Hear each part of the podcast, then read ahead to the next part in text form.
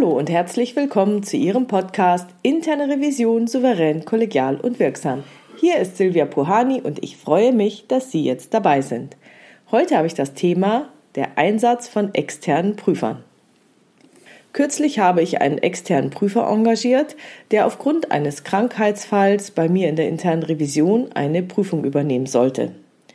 Da ich schon mehrfach negative Erfahrungen mit externen Prüfern gemacht hatte, habe ich besonderen Wert darauf gelegt, dass der Externe seine Ergebnisse tatsächlich mit dem Fachbereich bespricht.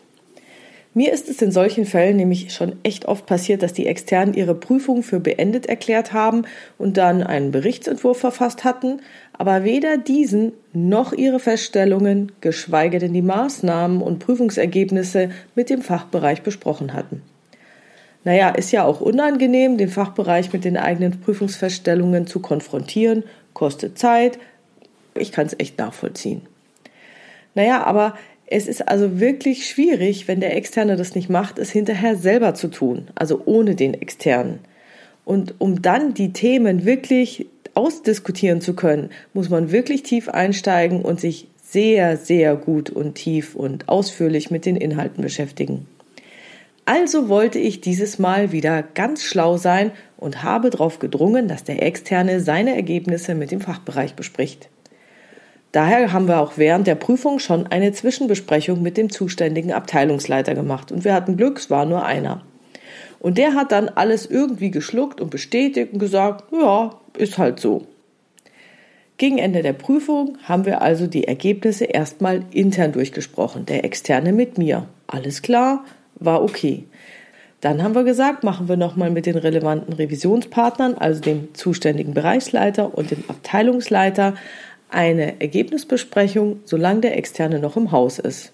So weit, so gut. Was dann allerdings passiert ist, war nicht mehr so gut. In der Ergebnisbesprechung hat also der Externe seine Prüfungsergebnisse vorgestellt. Er war auch mit dem, was er da vorgefunden hat, nicht so richtig zufrieden.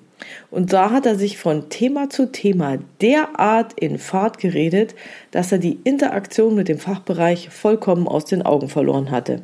Er ist von Thema zu Thema übergegangen und es hörte sich an wie, also das und das, das geht ja überhaupt nicht, das ist überhaupt nicht in Ordnung. Also das geht so nicht. Das habe ich ja noch nie erlebt. Das muss anders werden. Und das nächste Thema erst, das und das. Das ist ja nicht viel besser. Da müssen Sie sich viel besser drum kümmern. Das muss so und so sein. Und und so weiter und so fort. Ich weiß nicht, Viertelstunde, halbe Stunde, er war echt in Fahrt. Er hat sich total in Rage geredet und in einem Wahnsinnstempo alle seine Feststellungen vorgetragen, hat dann auch von Thema zu Thema nahtlos übergeleitet. Ich meine, ist ja gut, wenn jemand rhetorisch toll drauf ist, aber er war vielleicht in der Hinsicht vielleicht etwas zu gut drauf, dass er das halt so toll formuliert hat, überhaupt nicht drüber nachdenken muss, dass er wirklich in einem Sitz da durchgerauscht ist und na gut, er hat halt den Fachbereich erst hinterher zum Wort kommen lassen. Also ist so ähnlich, wie wenn Sie da so einem Politiker zuhören, wo Sie gar nicht wissen, wo, wo kann ich ihn jetzt da mal unterbrechen? Und ich gebe zu, ich hätte jetzt echt wissen müssen, dass das nicht zielführend ist. Ich war so geflasht, dass ich diesen extern bei seiner Schimpftirade nicht unterbrochen habe, als er da von Punkt zu Punkt gehetzt ist. Ich weiß auch, hätte ich, hätte ich wahrscheinlich machen müssen. Ich weiß es ja auch besser, ja ich habe in der Zeit eben den Bereichsleiter und den Abteilungsleiter beobachtet und stoische Ruhe. Es kam überhaupt keine Regung, dass die vielleicht auch mal was sagen wollten. Ja, man kann ja auch mal so auf die Hände achten, ob die Finger zucken oder sowas. Nichts. Und ich habe ja auch ein Buch drüber geschrieben, so erfolgreiche Prüfungsprozesse in der internen Revision. Da weise ich explizit darauf hin, dass man nach jedem Thema, das man ausführt, innehalten soll und mit dem Fachbereich in einen Dialog einsteigen soll. Also ich weiß wirklich besser, dass es nicht in Ordnung war und trotzdem in der Sitzung ist es so durchgerauscht, ich habe es echt nicht hingekriegt. Und in dieser Besprechung hat der Fachbereich am Ende der Schimpftirade dann nur sowas gesagt, das so in die Richtung ging, na ja, da werden Sie ja wohl recht haben, ja, ist halt blöd gelaufen, ja, wir stellen es kurzfristig ab. Hört sich nicht schlecht an, meinen Sie? Zustimmung auf breiter Front? Naja, die Hoffnung hatte ich auch. Aber kaum hatte der Externe das Haus verlassen, hat sich das Blatt total gewendet. Auf einmal wurde jeder Punkt erneut hinterfragt, die Daten analysiert, obwohl bereits alle Ergebnisse und äh, die ganze Datenanalyse vorab übergeben wurde. Man habe sich die Sache ja inzwischen in Ruhe angesehen und der Externe hätte ja nicht recht gehabt und äh, man könne dieses und jenes nicht nachvollziehen. Und es kam so, wie es bei fast jeder externen von mir vergebene Prüfung kommen musste. Ich hatte letztendlich mit dieser extern vergebenen Prüfung mindestens genauso viel Arbeit, wie wenn ich die Prüfung gleich allein gemacht hätte. Weil dann hätte ich gewusst, was ich tue und wie tief ich wo drin war.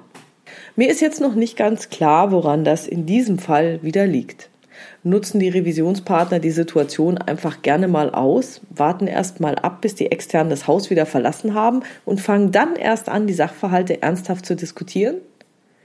Sehe ich für mich die Kosten so anwachsen und denke, oh, mein Budget neigt sich ja dem Ende zu und dränge dann den Externen, die Prüfung sofort zu beenden, auch wenn er vielleicht doch noch nicht fertig ist oder nur noch die Abstimmung fehlt?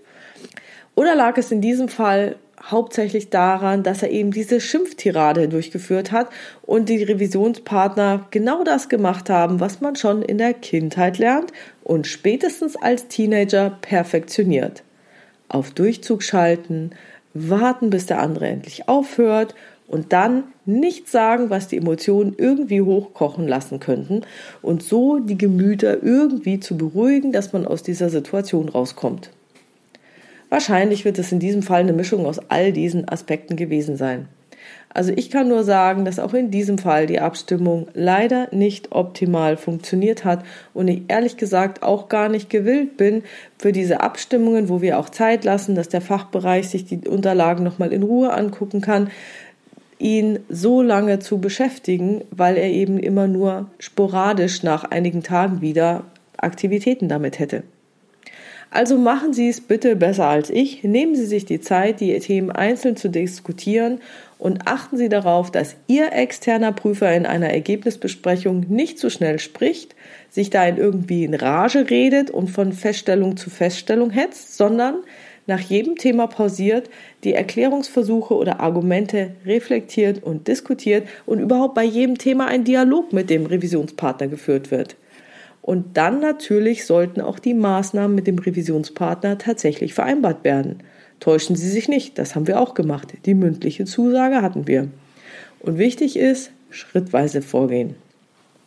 Sorgen Sie dafür, dass jede Feststellung besprochen wird und jeweils eine Maßnahme vereinbart wird. Naja gut, hat uns jetzt im Nachhinein auch nicht so geholfen. Und was ich nicht so gut gemacht habe, greifen Sie sofort ein, falls einer dieser Punkte nicht eingehalten werden sollte von dem externen oder auch von Ihnen. Also erinnern Sie sich dran und sofort reingehen. Vielleicht klappt es ja dann bei Ihnen besser, wenn Sie externe einsetzen. Also ich werde auf alle Fälle nächstes Mal auf diese Punkte achten.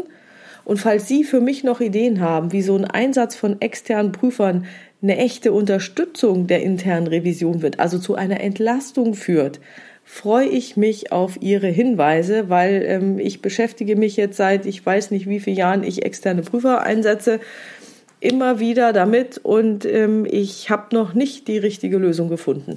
Also hinterlassen Sie bitte gerne Ihre Tipps und Hinweise auf meiner Webpage www.puhani.com als Kommentar zu diesem Podcast. Ich freue mich. Vielleicht klappt es ja beim nächsten Einsatz der externen Prüfer bei mir endlich mal, so dass es auch eine Unterstützung wird. Und das war's heute schon wieder mit dem Thema Einsatz von externen Prüfern. Wenn Sie eine Fragestellung haben oder ein Thema, das Ihnen unter den Nägeln brennt und ich die Richtige bin, die hierauf eine Antwort finden kann, dann schreiben Sie mir gerne Ihre Frage oder Ihr Thema per Mail an info@puhani.com oder nutzen eines der Kontaktformulare auf meiner Webpage www.puhani.com. Wie Sie wissen, habe ich eine offene, aber auch eine anonyme Variante für Sie reserviert. Denn mich interessiert nicht, wer Sie sind. Ich möchte der Revisionscommunity Lösungen und Möglichkeiten für Ihre Themen bieten. Wenn es Ihnen gefallen hat, dann teilen Sie diesen Podcast gerne in Ihrer Community, erzählen Sie Ihren Kollegen davon und vielen, vielen Dank für Ihre tollen Rückmeldungen.